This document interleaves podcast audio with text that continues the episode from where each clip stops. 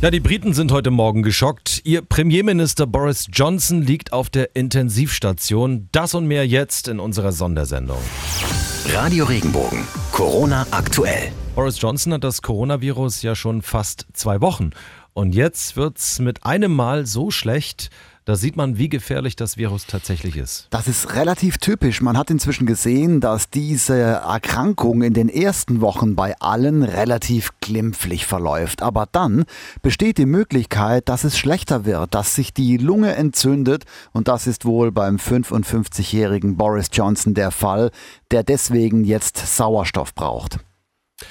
Aber er ist bei Bewusstsein heißt es und braucht noch kein Beatmungsgerät. Ja, es wäre ein Beatmungsgerät da, es sollte man eins brauchen. Das haben die britischen Medien auch gesagt, weil generell fehlen ja in Großbritannien Beatmungsgeräte. Die Zeitung Times schreibt, dass Boris Johnson zurzeit vier Liter Sauerstoff braucht. Die normale Menge für Intensivstationpatienten liegt bei 15 Litern, was darauf hindeutet im Moment, dass er in einem besseren Zustand ist, der Boris Johnson, als andere Menschen auf der Station. Aus aller Welt wünschen natürlich Politiker dem britischen Premierminister Boris Johnson, dass er seine Corona-Erkrankung übersteht. Auch US-Präsident Donald Trump macht das. Also ich möchte die besten Wünsche an einen sehr guten Freund von mir und einen Freund unserer Nation, Premierminister Boris Johnson, senden. Wir sind sehr betrübt zu hören, dass er auf die Intensivstation gebracht wurde. Die Amerikaner beten alle für seine Genesung. Auch wenn die Österreicher und die Dänen ihre Corona-Beschränkungen langsam aufheben, wir hier in Deutschland, wir brauchen noch Geduld. Es darf keinen Rückfall geben, da sind wir uns einig, da sind sich Union und SPD einig. Außerdem ist uns Österreich drei Wochen voraus, das betont auch CSU-Chef Markus Söder nochmal. Regenbogen 2 Reporter Benedikt Meise. Ja, richtig. Wir sollten jetzt erstmal die Maßnahmen fortsetzen und deren Wirkung abwarten, betonte CSU-Chef Söder am Abend nochmal. Zu vergleichen bringt uns nichts, denn Österreich ist uns ungefähr drei Wochen voraus. Und es ist jetzt nicht so, dass am 15. April in Österreich alles wieder geöffnet hat und der Alltag ganz normal läuft. Bundeskanzler Kurz sprach von kleinen Geschäften und strengen Auflagen.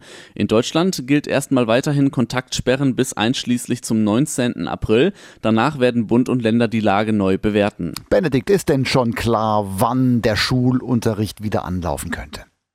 Ja, auch das ist noch unklar. Der Präsident des Deutschen Lehrerverbandes, Heinz-Peter Meidinger, sieht auch nur den schrittweisen Schulbetrieb, also erst die Abschlussklassen und die Oberstufe wieder in die Schulen lassen.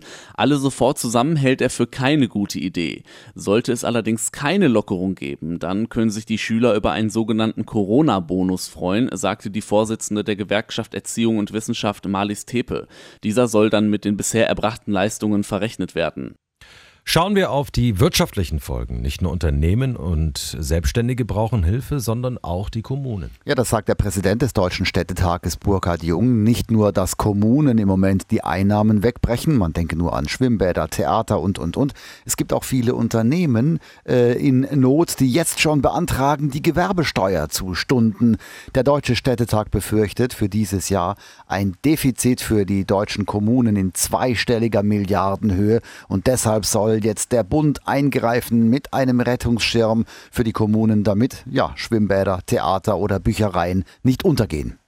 Und ganz, ganz wichtig, Leute, bringt euer Leergut zurück. Das ist ein echtes Problem nämlich dass Menschen gerade Wasser horten oder zumindest das Leergut nicht zurückbringen. Ja, wenn die ersten Kisten leer getrunken sind, dann bitte wieder zurückbringen. Bitten die Mineralquellen gerade, die nämlich sonst, sagen sie selbst, ihrem Versorgungsauftrag gar nicht nachkommen können. Es gibt aber noch äh, keine Engpässe beim Mineralwasser, betont der Getränkehandel. Und noch ein paar Fakten rund um Corona knapp zusammengefasst. Ja, ein Bußgeld von jeweils 4000 Euro will die Stadt Speyer gegen die Betreiber zweier Eisdielen verhängen, die am Sonntag nämlich verbotenerweise Eis verkauft haben. Gab es übrigens auch in Neustadt, Kandel und Wörth.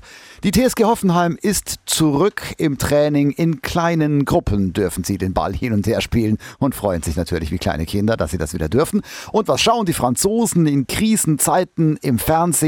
Louis de Funès. Fünf Millionen Zuschauer sahen die Kriegssatire Drei Bruchpiloten in Paris von 1966 und vier Millionen Menschen haben gesehen die Abenteuer des Rabbi Jakob von 1973. Radio Regenbogen. Corona aktuell.